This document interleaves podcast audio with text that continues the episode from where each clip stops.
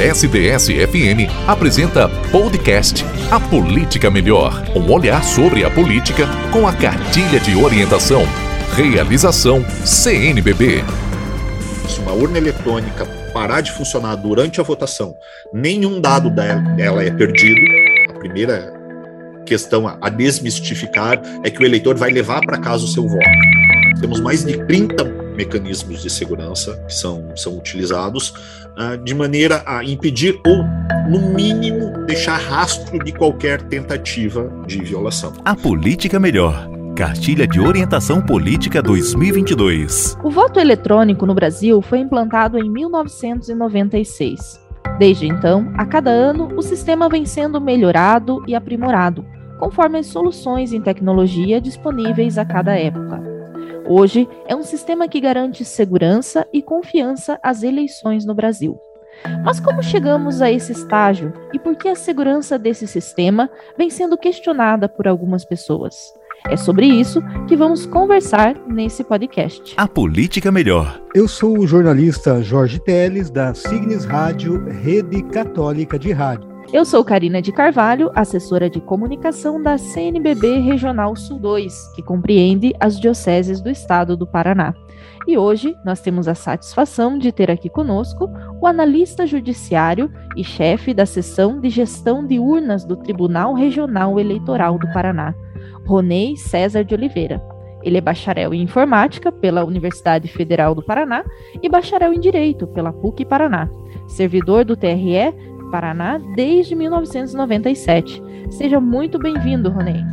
Muito obrigado, Karina. Agradeço a oportunidade. Tá? Nós estamos, né, num, como já foi falado, num período em que muito se questiona, muito se fala sobre o processo eletrônico de votação. Então, nós da Justiça Eleitoral ficamos muito gratos e muito honrados por essa oportunidade de podermos divulgar um pouco mais sobre esse processo. Ronei, para início de conversa, você pode explicar para nós como que funciona a urna eletrônica hoje? Acredito que ela seja mais que um sistema operacional de um computador, não é mesmo? Exatamente, Teles. É, a urna eletrônica, na verdade, ela é uma parte do processo. Tá? Na, no final da década de 90, a Justiça Eleitoral começou a informatizar o processo eletrônico de votação para suprir algumas falhas que existiam no processo de votação manual. Tá? É, era um processo em que existiam várias fraudes já conhecidas, uh, e para isso foi utilizada a tecnologia como parte de, do processo, tá? que continua tendo interação humana, né, mas houve uma otimização de vários recursos com a utilização da tecnologia, que uma parte dela utilizada no processo é a urna eletrônica, né, que realmente não é como um computador normal. Tá? A urna eletrônica ela tem todas as suas é, particularidades, ela tem várias questões de segurança que são envolvidas desde a fabricação da urna eletrônica até o descarte da urna eletrônica brasileira, que não é o mesmo padrão de outras urnas eletrônicas que são utilizadas no mundo, uh, e é um processo que está sempre evoluindo para garantir sempre que a eleição seja segura e continue sendo transparente, como provavelmente nós vamos demonstrar aqui. Ronei, e no tempo do, do voto manual, né, nós sabemos que a apuração era algo que demorava dias, às vezes semanas né, mobilizava um grande número de pessoas e uma estrutura muito maior do que o atual sistema. Apesar de sabermos que com a urna eletrônica o processo eleitoral ficou mais ágil, algumas pessoas defendem que o sistema eletrônico está sujeito a falhas que não ocorriam no sistema manual. Quais seriam esses erros e problemas técnicos que vêm sendo é, levantados hoje em dia? Primeiramente, é importante nós frisarmos que a eleição eletrônica ela é muito mais segura do que a eleição manual. Tá? É, isso até por conta né, do, do fator justamente de interação humana, em que na eleição manual ocorriam vários problemas, né, como manipulação de votos, às vezes durante a apuração uma substituição de um papel ou a perda de, de uma cédula, né? coisa que não acontece com, com a votação eletrônica. a, a, urna eletrônica, né, e aqui eu vou me ater à, à parte da, da, urna eletrônica, é, ela é como qualquer equipamento eletrônico, ela é sujeito a falhas, né? Então pode ter ser um problema de superaquecimento, uh, um problema de bobina que atola durante alguma impressão, né? é, mas o mais importante é que o sistema é preparado para que qualquer falha que ocorra, tá? Se, se uma urna eletrônica parar de funcionar durante a votação, nenhum dado dela é perdido, então todos os votos que já foram computados na, na urna uh, são levados para uma outra urna eletrônica, uma urna de reserva, que nós chamamos de urna de contingência, tá? que vai receber todas essas informações e garantir a continuidade do processo eletrônico de votação. Se por alguma eventualidade ocorrer algum problema técnico na urna que realmente impeça a continuidade da, da votação, votação, e na verdade não é só um problema técnico, tá? Pode ser um, algum problema operacional. Uh, ainda assim, o nosso sistema eletrônico possui recursos que permitam que, mesmo numa eventual uh, votação por cédula de papel, seja possível migrar esses votos para um sistema eletrônico para fazer essa totalização de maneira muito mais rápida né, e também de uma maneira confiável, muito mais confiável, inclusive, do que o antigo escrutínio de votos manual. Ronei, e como é garantida a segurança contra fraudes nas urnas eletrônicas hoje? nós temos vários mecanismos de segurança. Tá? Uh, nós temos mais de 30 mecanismos de segurança que são, são utilizados uh, de maneira a impedir ou, no mínimo, deixar rastro de qualquer tentativa de violação. Uh, esses recursos, eu vou citar rapidamente alguns aqui, tá, sem me aprofundar, porque nós poderíamos falar horas e horas sobre esses recursos. Tá? Uh, então, as urnas, né, é, quando elas são fabricadas pela empresa, elas não são funcionais, né? Então, se uma urna, mesmo que seja roubada ou desviada, antes de chegar à justiça eleitoral, ela não vai servir para nada, porque ela só vai funcionar após a inserção de um certificado digital que só a justiça eleitoral possui. Além disso, ela só vai receber é, sistemas oficiais da Justiça Eleitoral, sistemas então que sejam desenvolvidos pela Justiça Eleitoral e ela faz essa verificação, assim como os sistemas que rodam na urna eletrônica, eles fazem uma verificação do hardware de onde é, ele está, está rodando para verificar que ele só está rodando mesmo numa urna eletrônica. Tem essa, essa verificação também. Tá? Ah, temos vários eventos públicos, desde a quando, são, quando é iniciada a programação dos sistemas eleitorais, né, até a preparação das urnas para a eleição, e inclusive no dia da eleição temos algumas auditorias que são realizadas, então em todos os principais procedimentos realizados, existe uma auditoria que é, pode ser acompanhada por entidades fiscalizadoras, e mesmo após a eleição, os dados são mantidos para que se alguém eventualmente requerer uma auditoria, seja possível fazer essa auditoria. O processo eletrônico, é, ele pode ser auditado. Quem pode solicitar uma auditoria? Ah, o, o, TSE emite sempre uma resolução sobre as auditorias da urna eletrônica. Tá? Então, para essa eleição, é a resolução 23673.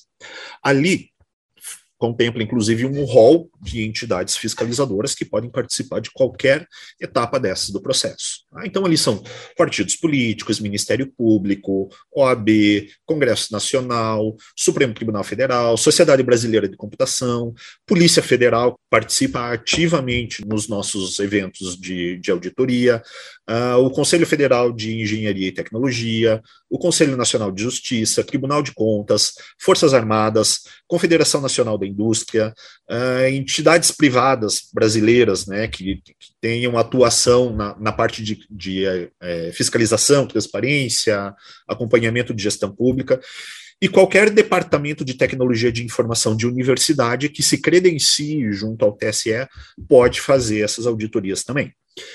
Algumas principais auditorias um ano antes da eleição, então desde novembro do ano passado, uh, essas entidades fiscalizadoras já têm acesso ao desenvolvimento de todos os sistemas que vão rodar no, no sistema eletrônico de votação, tanto na urna eletrônica quanto nos computadores.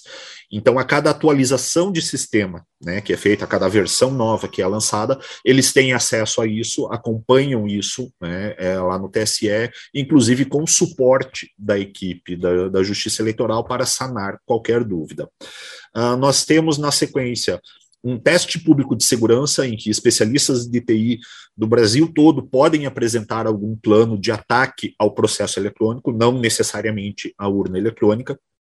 E eles ficam durante uma semana em Brasília tentando viabilizar esse ataque até em condições facilitadas. Então, se, por exemplo, um, um plano de ataque requer que a urna eletrônica esteja aberta, né, para ele ter acesso interno à urna eletrônica, que é uma coisa que não ocorre na, na, na, vida real, né, porque quando a urna é preparada para eleição, ela é toda lacrada. Ah, nessa oportunidade, ele vai receber uma urna com aberta para que ele tenha todo esse acesso. Tá? Ah, todos os eventuais achados que né, que, que sejam resultantes desse, te, desse teste público de segurança, eles são consertados e em maio do ano seguinte existe um teste de confirmação do teste público de segurança, onde esses mesmos especialistas retornam para verificar se a Justiça Eleitoral conseguiu sanar as, todos os eventuais problemas que, ou fragilidades que tenham sido apontados. Nós temos, esse ano vai ser até o dia 12 de setembro, normalmente é até 20 dias antes da eleição, nós temos uma cerimônia também de alguns dias no TSE, uma cerimônia pública também, em que todos esses sistemas são novamente apresentados para vistoria.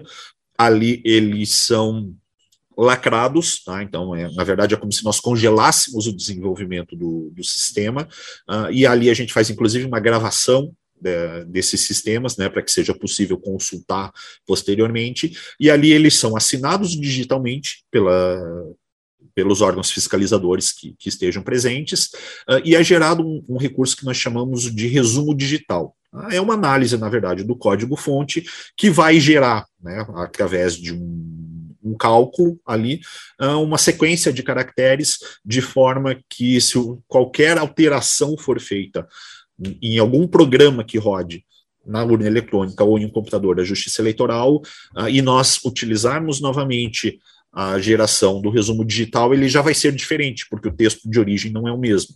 Então, é uma ferramenta importante para que nós verifiquemos posteriormente se os sistemas que estão rodando são exatamente aqueles sistemas que foram vistoriados e lacrados nessa cerimônia do TSE. Já mais próximo da eleição, temos duas cerimônias que ocorrem já de maneira descentralizada, então, em todas as zonas eleitorais, que também são cerimônias públicas. A primeira delas é a cerimônia de geração de mídias, onde são preparadas as mídias que vão levar as informações da eleição até a urna eletrônica, porque nós sempre frisamos que a urna eletrônica não possui qualquer tipo de conexão com a internet, então o único meio de colocar algum dado na urna eletrônica é acessando a urna eletrônica e colocando alguma mídia nela. Então, essas mídias são preparadas com as informações da eleição, e na cerimônia seguinte, que é a cerimônia de carga e lacração, as urnas são efetivamente preparadas para a eleição. Tá? ali é feito também algum teste, uma amostragem da urna eletrônica, onde a gente vai verificar se os sistemas que estão sendo instalados na urna eletrônica são aqueles mesmos sistemas vistoriados e lacrados anteriormente lá no TSE, e se todos os candidatos estão com os dados corretos na urna eletrônica. Há alguns anos foram implementadas mais duas auditorias que acontecem no final de semana da eleição.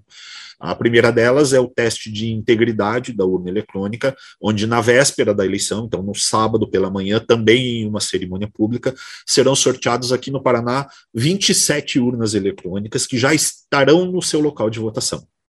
Essas urnas eletrônicas serão trazidas ao, ao ambiente do TRE Paraná, em um ambiente é, fiscalizado e filmado, tá? É, onde elas serão submetidas à votação no dia seguinte, como se elas estivessem no local de votação.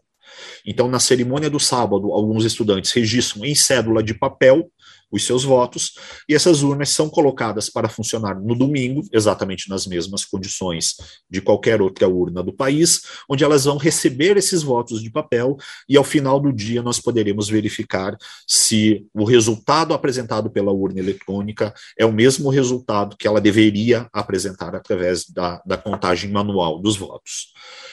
Além disso, nessa mesma cerimônia, sortearemos outras sete urnas eletrônicas no Paraná, que serão auditadas no domingo, antes do início da votação, diretamente no local de votação, uh, onde alguém irá lá, normalmente o juiz ou quem ele designar, vai até o local de votação e verifica todos os sistemas que estão rodando na urna eletrônica, se são os mesmos sistemas que foram lacrados anteriormente naquela cerimônia do TSE.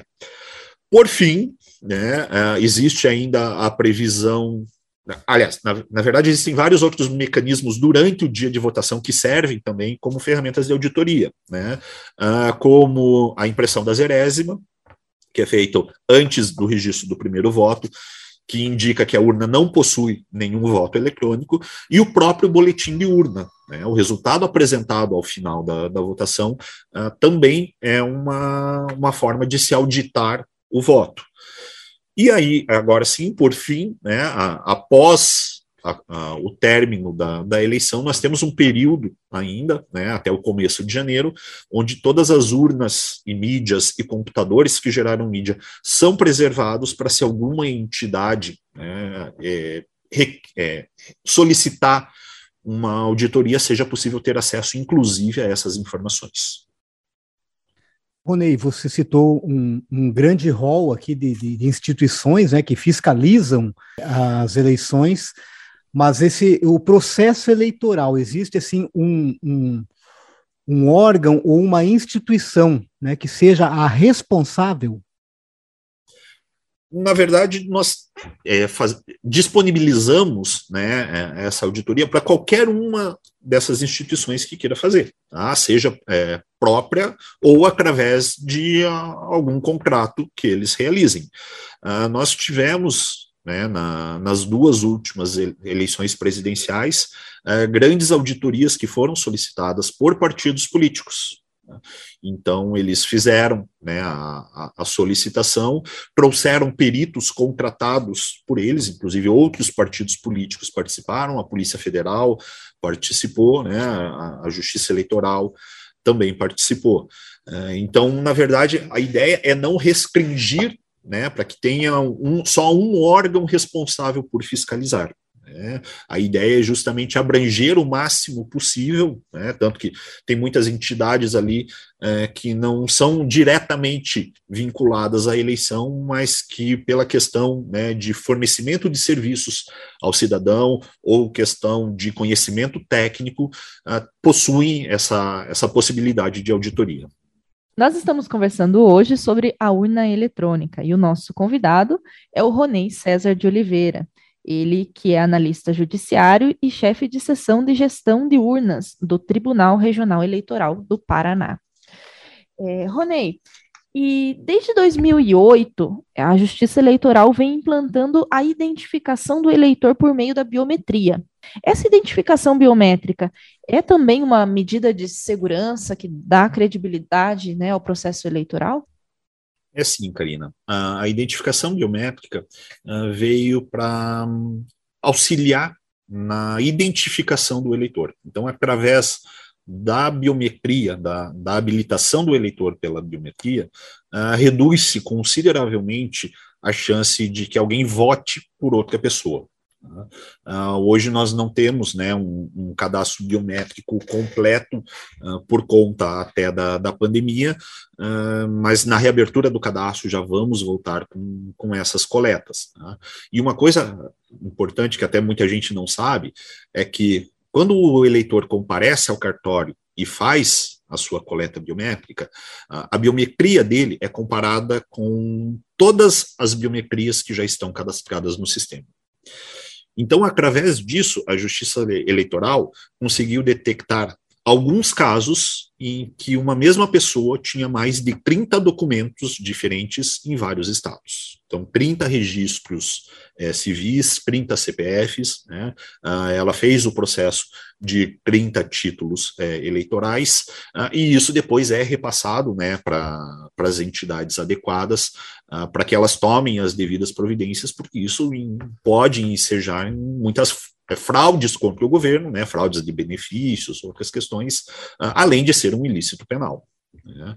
Uh, a, como funciona a questão da, da, biometria, tá? que é uma questão importante também para nós falarmos. Se o eleitor não possui biometria cadastrada, ele vai votar normalmente nessa eleição. Tá? Então aí já temos uma fake news, né, que já circula há algum tempo, que o eleitor que não coletou a biometria, uh, ele não poderá votar. Tá? Então, se o título dele está regular, se ele votou, apresentou todos os documentos, né, compareceu à revisão de eleitorado que pode ter ocorrido no, no município dele, né, uh, ele, mesmo sem a biometria, ele vai votar. Tá? Então, simplesmente a coleta de biometria não é motivo para cancelamento de, de título eleitoral. Mas pode acontecer ainda de o eleitor chegar para votar né, é, e ele estar, por exemplo, com as mãos machucadas. Né? Então, ele tem a biometria coletada, mas ele não consegue uh, ter a sua biometria reconhecida pela urna eletrônica. Uh, nesse caso, eh, ele ainda pode votar, tá? O mesário possui uma, um código ali que habilita essa votação manual, aliás, essa habilitação manual, né? Uh, só que daí existem algumas medidas de segurança. Tá? Então, quando isso ocorre, né, é, fica re, é, gravada na urna eletrônica a digital do mesário que faz essa habilitação, e para fazer essa habilitação, o mesário precisa fornecer à urna um dado pessoal do eleitor ao qual ele não tem acesso, porque esse dado não está no caderno de votação. Então, ele precisa que o eleitor informe esse dado para ele, para que daí ele informe a urna eletrônica, a urna eletrônica vai validar esse dado, e daí, nessa situação, se tudo estiver validado, uh, ele, ela vai habilitar esse eleitor a votar, mesmo sem o reconhecimento da sua identificação biométrica. Rony, algumas pessoas defendem que deveria haver a impressão do voto registrado na urna eletrônica, como uma segurança de que realmente o voto foi computado. Na sua opinião, a impressão do voto traria mais segurança às eleições? Pelo contrário, tá? até falo isso com conhecimento de causa, porque nós tivemos é, é impressão de voto a última vez nas eleições de 2002 aqui no Brasil. Então, algumas cidades do país uh, utilizaram um módulo impressor acoplado às urnas eletrônicas, uh, e ali o seu voto era registrado, né? Então, como funciona basicamente o, o voto impresso? Uh, o voto é exibido para o eleitor, né, através de um papel ao qual o eleitor não tem acesso. Tá? Então, a, a primeira questão a desmistificar é que o eleitor vai levar para casa o seu voto. Ah, não, ele não vai. Ah, ele só vai visualizar esse voto e esse voto vai para uma urna plástica, onde ele é depositado, né, e aí, posteriormente, pode ocorrer uma recontagem desses votos. Um dos principais problemas que nós tivemos nessa eleição de 2002, tá, é, e é um problema que até hoje não foi resolvido. Tá? Isso é uma das questões, então, pelas quais não se implementa o voto impresso. Uh, imaginem que, enquanto o eleitor visualiza o seu voto, esse papel trava. Tá? Uh, qualquer pessoa que vá resolver o problema não tem como resolver o problema sem ter contato visual com esse voto, sem ver o voto do eleitor. E aí nós temos um caso de quebra de sigilo de voto, que é alguma coisa que não pode ocorrer de maneira nenhuma tá? até como uma garantia ao eleitor, porque o eleitor tem, né, ele precisa da garantia que ele pode escolher livremente o seu candidato. Uh, numa, situações de, numa situação dessas, ele poderia ser coagido a, por exemplo, uh, informar que o papel travou para que algum fiscal fosse lá e verificasse se realmente ele está votando no candidato que o coagiu ou comprou o seu voto. Né? Ah, então, a, a impressão de voto dessa maneira acaba trazendo mais problemas, mais é, insegurança do que segurança ao processo eleitoral. Já estamos chegando aqui a, ao final né, do nosso podcast, no qual estamos conversando sobre a urna eletrônica, né, sobre é, a segurança da, do processo das eleições.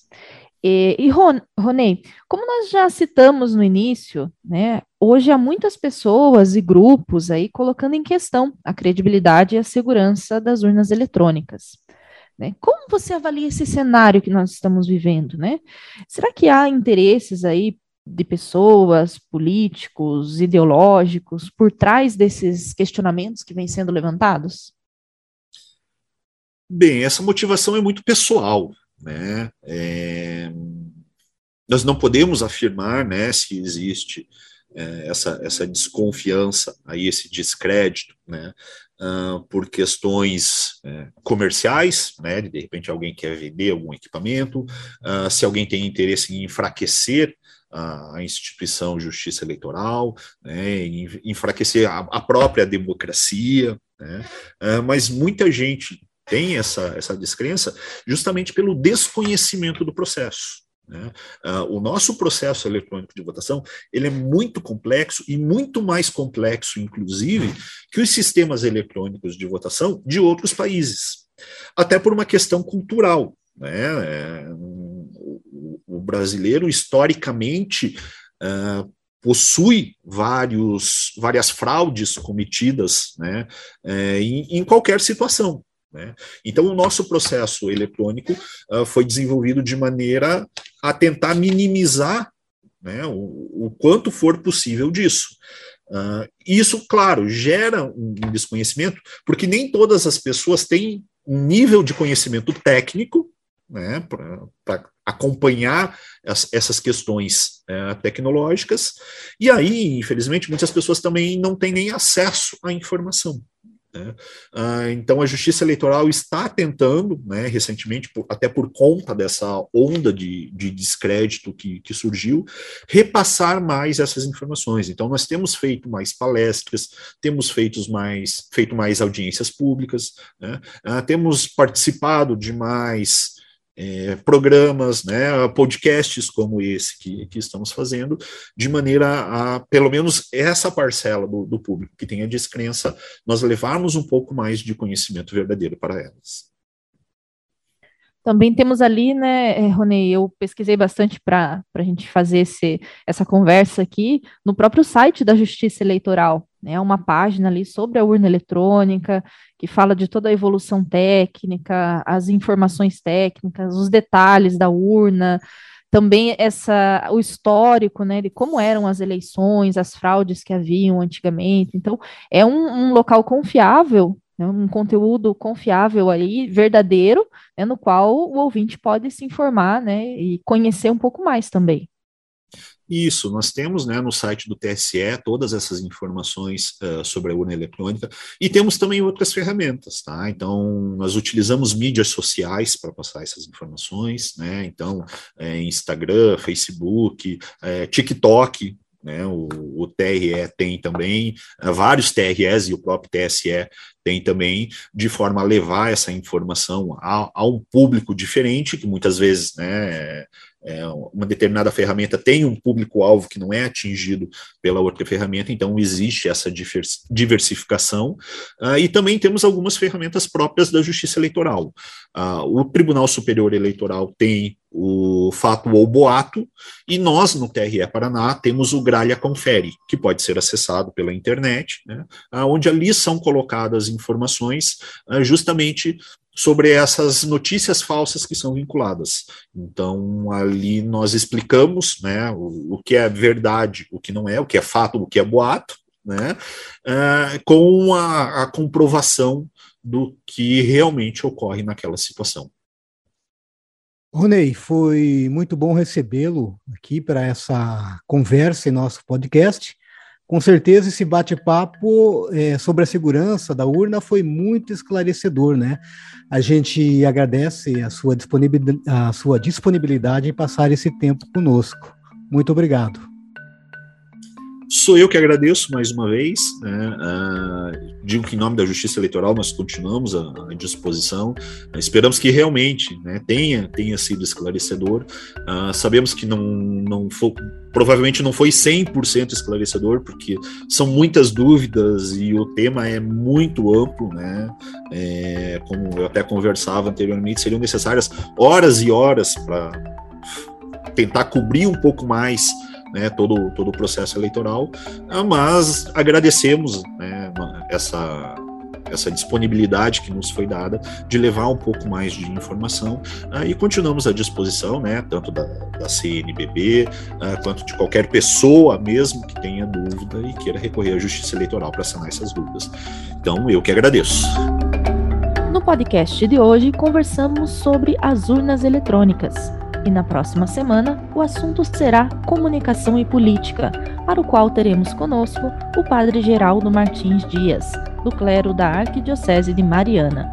Se você chegou até aqui, compartilhe esse episódio com seus amigos e ajude a promover uma participação política responsável e consciente. Até a próxima. Podcast A Política Melhor, uma iniciativa CNBB Regional Sul 2 em parceria com Signes Rádio, RCR e Pascom Brasil. Roteiro Carina de Carvalho. Edição Jorge Teles. Apresentação Jorge Teles, Carina de Carvalho e Marcos Túlio. Você ouviu podcast A Política Melhor, SDS-FM, junto com você.